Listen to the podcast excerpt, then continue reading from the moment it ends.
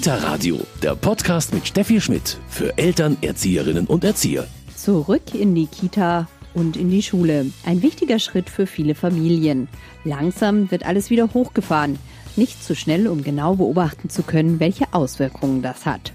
Sorgen und Ängste sind da natürlich da. Aber die meisten Eltern sind erstmal erleichtert.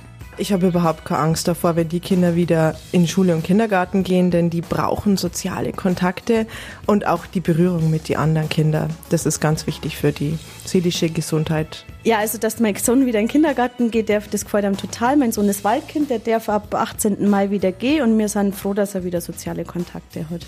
Als meine Kinder daheim waren, waren es einfach unausgeglichen. Denen fehlen die Freunde, denen fehlt der Alltag eigentlich und, und ähm, die festen Strukturen, weil man einfach so einen Schlendrian drin hat. Natürlich ein Thema, das jeder ein bisschen anders beurteilt und sieht und das ist auch gut so. Wir sprechen heute über die Rückkehr in Kita und Schule. Schön, dass Sie dabei sind. Erste Schritte in den Alltag, das gibt es jetzt auch für einige Kita- und Schulkinder. Die Notbetreuungen wurden in den vergangenen Wochen ausgeweitet und jetzt dürfen dann die Viertklässler wieder anfangen und auch die Vorschüler, die dürfen zurück in ihre Kitas. Schritte, die vom PIPS, der psychologischen Beratungsstelle für Schülerinnen, Eltern und Lehrerinnen am Evangelischen Beratungszentrum München begrüßt werden. Bei mir am Telefon ist Agnes Jentsch. Frau Jentsch, es gibt jetzt Pläne zu einer langsamen Rückkehr in den Schul- und Kita-Alltag. Ja, aber trotzdem sind die meisten seit acht Wochen daheim. Was bekommen Sie denn in Ihrer Beratungsstelle davon mit? Wer ruft denn an? Also zum einen natürlich von den Klienten und Klientinnen, die wir schon lange beraten, die sich bei uns melden und sagen, es ist wirklich anstrengend, es ist stressig in den Familien. Wie sollen wir das alles parallel gehandelt bekommen mit eigenem Homeoffice und eben dann auch noch Homeschooling der Kinder? Wir schaffen es nicht mehr. Und zum anderen bekomme ich es natürlich auch von Kollegen und Kolleginnen aus anderen Beratungsstellen mit, die uns das auch berichten, dass, dass sie eben ähnliche Anfragen bekommen in den Erziehungsberatungsstellen. Wir haben eine offene telefonische Sprechstunde eingerichtet, jetzt bedingt durch Corona jeden Tag. Und da melden sich dann eben auch Eltern, die zum Teil sehr belastet sind, die eben sagen, mein Kind sitzt nur noch vor den Medien, ich komme nicht mehr ran. Also das ist gerade bei den Pubertierenden momentan so ein Thema. Ich weiß nicht, wie ich die Tagesstruktur aufrechterhalten soll. Und die ganze Familie ist einfach durch die Situation sehr belastet und überfordert. Was sind denn dann so Ratschläge, die Sie geben können? Also wir versuchen natürlich erstmal mit den Familien zu sortieren. Wir sind ähm, von unserer Grundhaltung so, dass wir nicht sagen, es gibt so eine Art Checkliste, die für alle passt. Das ist ja auch häufig sehr, sehr unterschiedlich in der aktuellen Situation, wie es zum Beispiel räumlich aussieht. Also ich habe zum Teil Klientinnen, die anrufen und sagen, Moment, ich muss mich erstmal im Bad einsperren, damit ich mal einen Moment Ruhe habe, weil sonst bekommt die ganze Zeit irgendjemand und möchte was von mir, während ich telefoniere, weil eben die Kinder parallel die ganze Zeit mitbetreut werden müssen. Was gibt es für Möglichkeiten, wo man eben auch positive gemeinsame Erlebnisse auch in dieser stressigen Zeit haben kann? Wie kann man den Alltag gemeinsam gliedern? Also wir ermutigen grundsätzlich immer sehr stark dazu, die Kinder und Jugendlichen mit einzubeziehen, aber schon zu schauen, dass man so eine Regelmäßigkeit und eine Alltagsstruktur aufrechterhält, die normalerweise eben durch die Berufstätigkeit und durch die Schule relativ stark vorgegeben ist und die jetzt eben wegfällt und wo natürlich die Gefahr ist, dass dann ähm, jemand zum Beispiel bis mittags im Bett liegt. Und da versuchen wir die Eltern eben zu unterstützen, dass sie da wieder einfach so ein Stückchen Regelmäßigkeit und Struktur mit den Kindern gemeinsam herstellen. Stichwort Bildungsgerechtigkeit. Ähm, das ist natürlich ein Thema gerade in diesen Zeiten. Ja, wie ist das Ihrer Meinung nach noch gewährleistet? Also aus unserer Sicht ist es natürlich nicht gewährleistet. Da schließen wir uns den zahlreichen Berichten, die es ja auch immer wieder jetzt inzwischen zu diesem Thema gibt, an, ähm, dass die Schere einfach bedingt durch die Situation dazu tendiert, weiter aufzugehen. Wir haben natürlich Familien, wo die Eltern einfach nicht so sprachkompetent sind, die keine Deutsch-Muttersprachler sind und die sich einfach sehr, sehr schwer tun, das, was gerade an die Familien herangetragen wird, was da auch an Zusatzleistungen ähm, einfach verlangt wird, ähm, auch wirklich umzusetzen und zu gewährleisten. Also die einfach das gar nicht ermöglichen können, ihre Kinder in dem Umfang zu unterstützen. Und ähm, tatsächlich sind das aber eben leider natürlich auch die Familien, die sich schwer tun, bei uns die Telefonsprechstunde in Anspruch zu nehmen, eben genau durch diese Sprachbarrieren.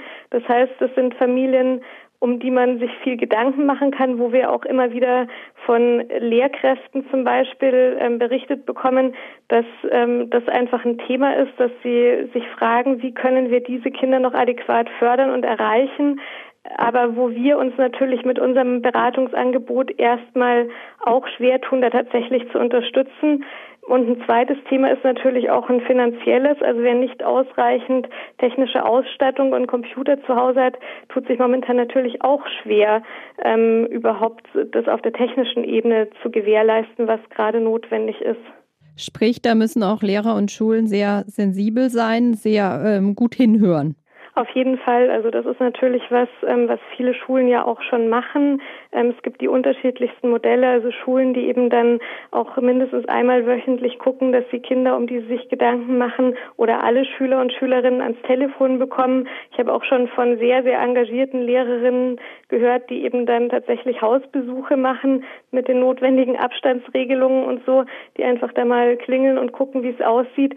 Aber grundsätzlich glaube ich, dass man da, wenn der Zustand einfach sich in dieser Weise oder in ähnlicher Weise noch über längere Zeit etablieren sollte, dass man sich da einfach auch ähm, auf höherer Ebene Gedanken machen muss, wie kann man da Konzepte erarbeiten, dass eben ähm, ja sowohl die Bildungsgerechtigkeit als auch der Kinderschutz weiter gewährleistet sind, weil die Schulen natürlich auch in dem Bereich eine ganz wichtige Rolle spielen. Also wir geben auch immer wieder Fortbildungen und Schulungen für Schulen zum Thema Kinderschutz und ähm, das ist natürlich auch ein großes Thema. Momentan geraten gerade diese Kinder, um die man sich vielleicht sowieso schon Gedanken macht, ziemlich aus dem Blick. Und hier ist eben die Frage, wie kann man da wieder stärker den Kontakt suchen? Wie kann man die wieder stärker in den Blick nehmen?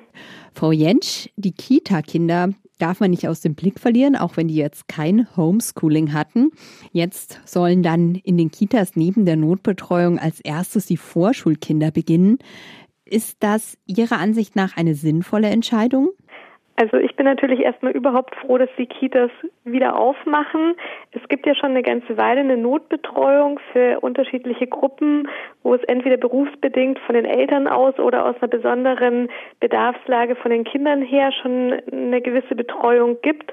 Ich finde es aber sehr schön, dass gerade die Vorschulkinder jetzt nochmal die Chance haben, sich von der Kita zu verabschieden, also nochmal ein Stückchen normalen Kindergartenalltag zu leben, um dann eben auch einen guten Übergang in die Grundschule zu schaffen. Das ist was, was wir manchmal vergessen. Wir blicken sehr häufig auf den Anfang, auf den Beginn.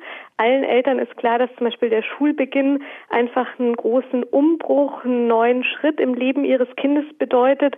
Aber worauf manchmal nicht so viel Wert gelegt wird oder einfach nicht so viel Augenmerk, ist eben der Abschied von etwas, wo man sich auch eine ganze Zeit aufgehalten hat.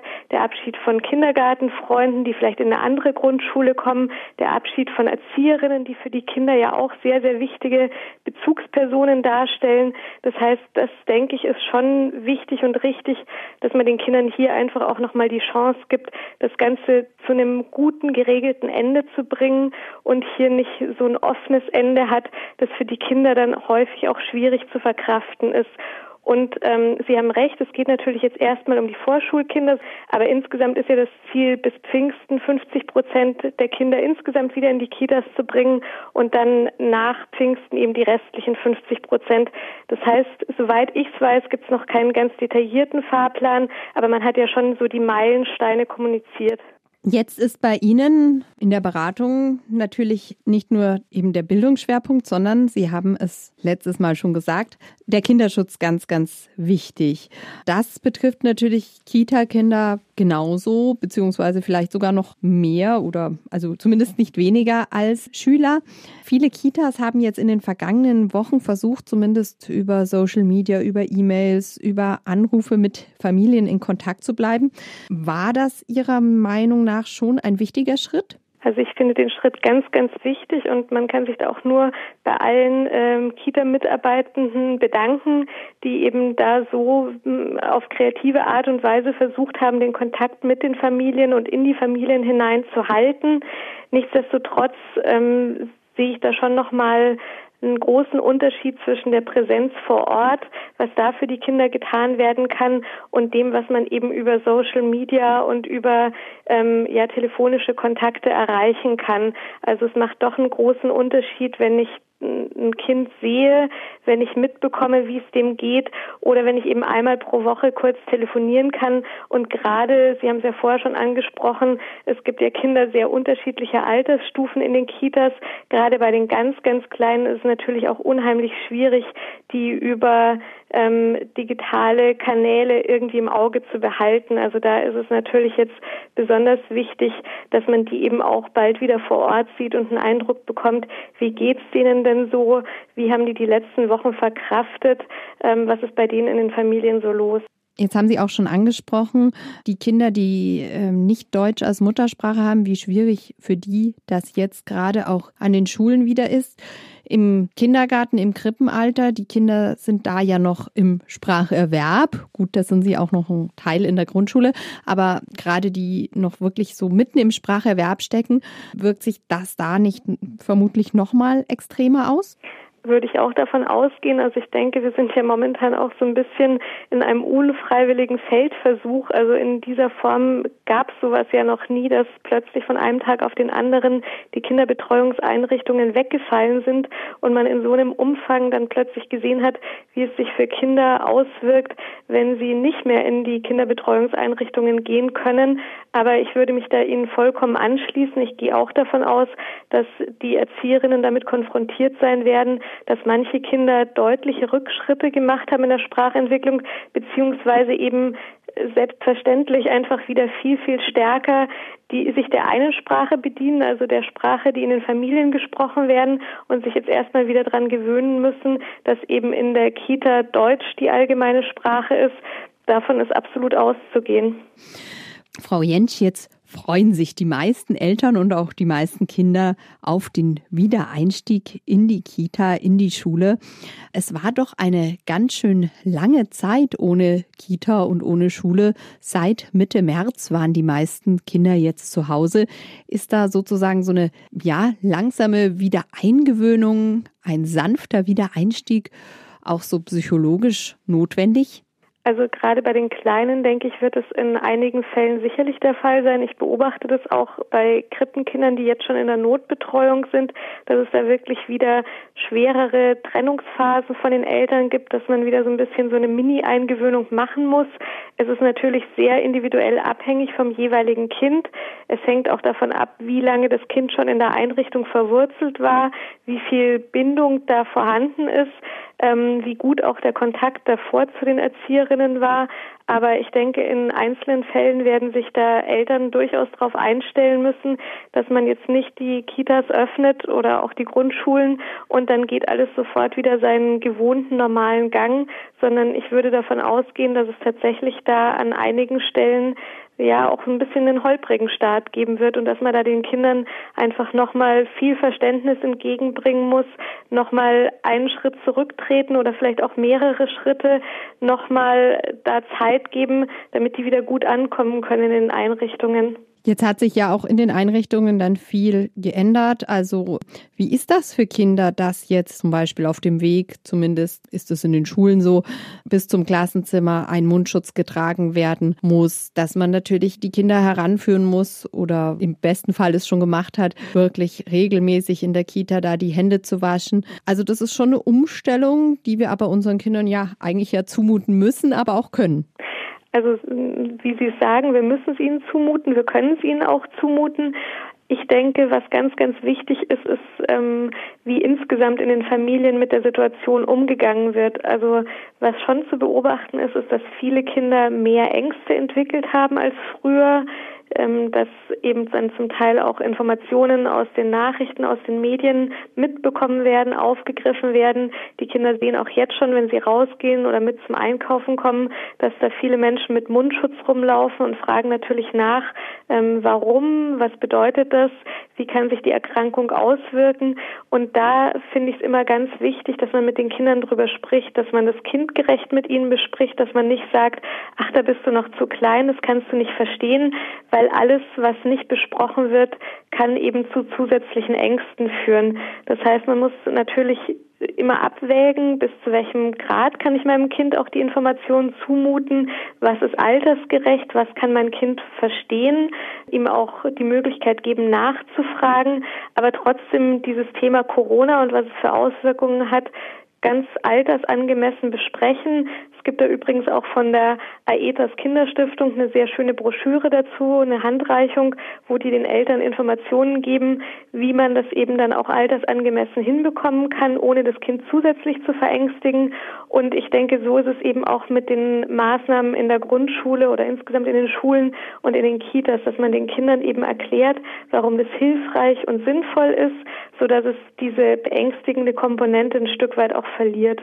Eine letzte Frage. Die Betreuung wird ja in den Kitas und auch in den Schulen natürlich langsam hochgefahren. Die meisten Schüler in der Grundschule werden erstmal alle zwei Wochen vielleicht nur Unterricht haben. In den Kitas wird das auch langsam funktionieren. Das heißt, wie sehen Sie das als Beratungseinrichtung? Die Notbetreuung muss natürlich erstmal auch parallel weiterlaufen. Genau, also so habe ich es auch verstanden, dass es jetzt erstmal parallel weiterläuft. Es gibt jetzt auch gerade bei den Kita-Kindern die zusätzliche Möglichkeit, dass man privat organisierte nachbarschaftliche Hilfe anbietet. Das heißt, dass sich Familien zusammenschließen, die eben jetzt noch keine Möglichkeit haben, ihr Kind in die Kita zu geben und quasi privat dann eben gucken, wie kann man sich unter die Arme greifen, wie können die Kinder wieder Kontakte untereinander bekommen, weil das sehe ich ja jenseits dieser eher praktisch organisatorischen Ebene ähm, für die Eltern, die eben auch ihrer Berufstätigkeit irgendwie nachgehen müssen, einfach für die zweite ganz, ganz wichtige äh, Komponente, dass Kinder eben wieder ausreichend Kontakt zu anderen Kindern knüpfen können. Und äh, da denke ich, bietet diese private Struktur, die jetzt wieder erlaubt ist und wieder möglich ist, einfach nochmal eine Möglichkeit, zum einen eben Engpässe abzufedern und die Zeit, bis die Kinder wieder geregelt in die Kita gehen können, einfach so ein bisschen aufzufangen, aber eben auch für die Kinder die Möglichkeit, ihre Freunde wiederzusehen und da wieder den gesunden Kontakt, der für die Kinder so wichtig ist, wieder aufzunehmen. Ich bedanke mich ganz herzlich bei Agnes Jentsch von der psychologischen Information und Beratung für Schülerinnen, Eltern und Lehrerinnen am Evangelischen Beratungszentrum München. PIPS wird die Stelle kurz genannt erste kleine Schritte zurück in die Normalität. Die gibt es jetzt. Bei mir ist meine Kollegin Maria Kreckel, die seit dieser Woche die Notbetreuung in der Kita und in der Schule nutzt. Maria, wie war es für dich, deine Kleine am vergangenen Montag wieder in die Kita bzw.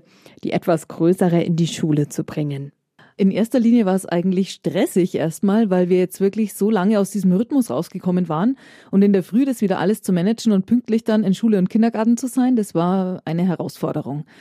Aber die Kinder haben sich wahnsinnig gefreut schon am Vortag und waren total begeistert, haben gesagt, endlich wieder Freundinnen sehen. Also das war das Erste, was beide gesagt haben, Freundinnen sehen und dann aber auch wieder eine andere Struktur zu haben im Lernen. Einfach für die Große, die jetzt in der zweiten Klasse ist, zu sagen, ich habe eine Lehrerin als Ansprechpartnerin, die da ist, die mir hilft bei Fragen. Ich kann da meine Sachen abarbeiten und habe dann am Nachmittag zu Hause wirklich wieder eigentlich frei. Und ich habe mich auch als Mutter gefreut, dass ich dann wieder meine Zeit mit meinem Kind ohne nur beschulen verbringen konnte und wirklich mich auch wieder den schönen Dingen, der, der schönen gemeinsamen Zeit widmen konnte.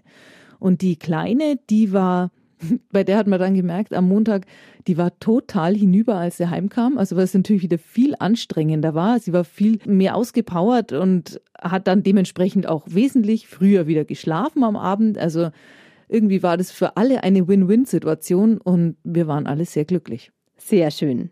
Was hat denn deine Vierjährige so von der Kita erzählt und wie viele Kinder sind da jetzt überhaupt außer ihr? Ja, also im Kindergarten bei uns in Ottenhofen sind wenig Kinder. Die sind jetzt in ihren Gruppen zwar aufgeteilt, aber ich glaube, das sind maximal so vier, fünf Kinder pro Gruppe. Bei meiner waren es jetzt an zwei Tagen nur zwei Kinder sogar und jetzt waren sie zu dritt. Es sollen wohl nächste Woche dann mehr werden. Und die Kleine, ja, die hat mir als erstes freudestrahlend Bilder natürlich in die Hand gedrückt, die sie wieder gemalt hat und hat mir also auch von den gemeinsamen Mahlzeiten mit den anderen Kindern wieder erzählt, vom Brotzeit machen und vom Morgenkreis, denn da ist es ja egal, ob es zwei oder drei Kinder sind und war einfach, ja, war wieder auf ganz andere Art und Weise ausgelastet und zufrieden. Und wie hat sich der Kita-Alltag verändert? Der Kita-Alltag hat sich insofern verändert, dass natürlich, wenn die Kinder kommen bzw. geholt werden, die Mütter, Väter müssen Masken tragen. Und das Kindergartenpersonal trägt auch die Masken in der Übergabezeit, aber bei den Kindern dann und in der Spielzeit und in der Gruppe nicht. Das war mir auch sehr wichtig. Ähm, es ist sehr komisch und ich muss auch sagen, es ist für die Kinder auch komisch, dass ihre Mütter, Väter da neben ihnen dann da mit Masken reinmarschieren und ich fühle mich dabei auch wirklich überhaupt nicht wohl. Ähm, ja. Aber wir werden uns alle dran gewöhnen und auch gewöhnen müssen. Wie war es denn bei euch zu Hause, Maria, nach dem ersten Kita- und Schultag? War die Stimmung jetzt wieder entspannter?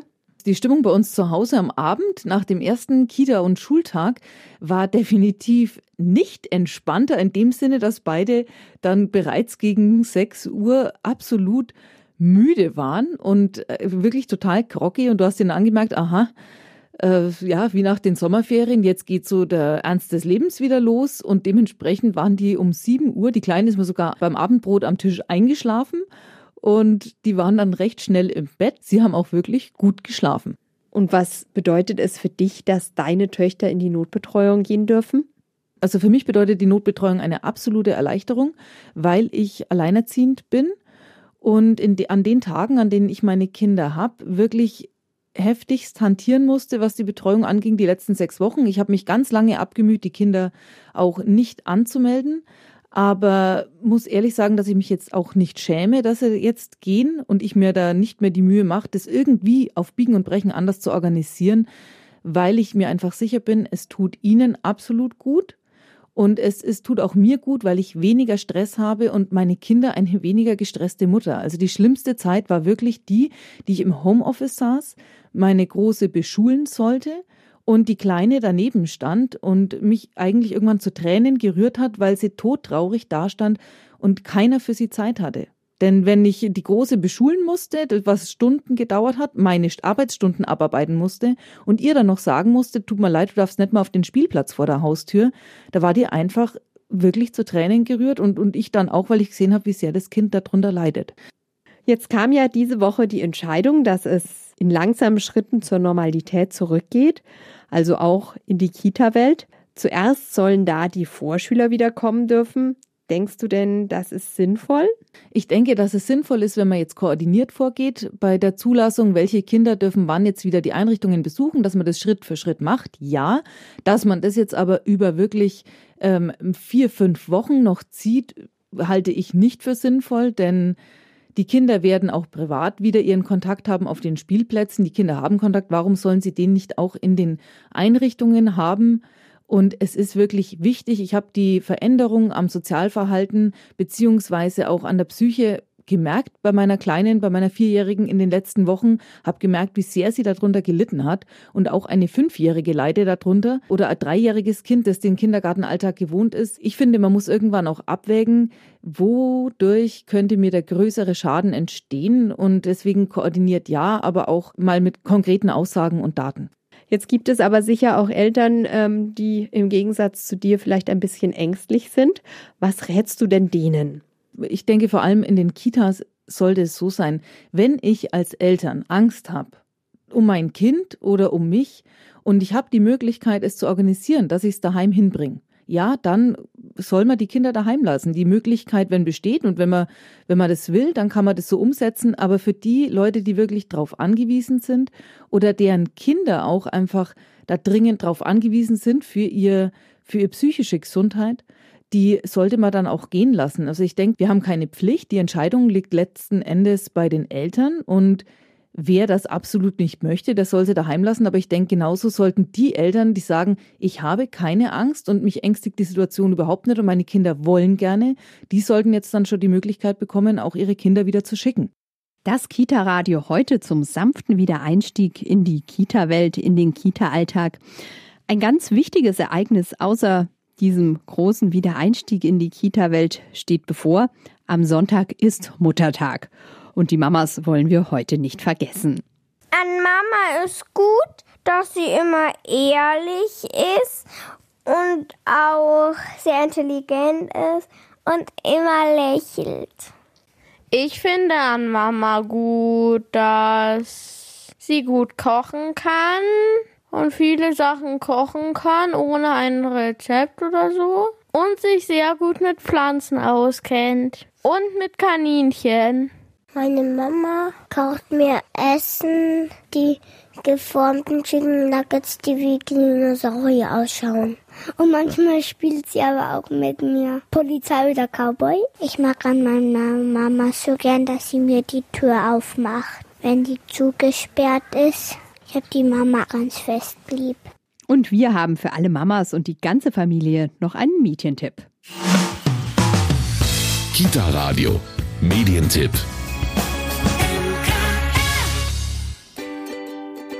Unvergessliche Familienmomente. Das Familienbuch ist der perfekte Ideenlieferant für unvergessliche Familienmomente und ein besonderes Geschenk für Familien.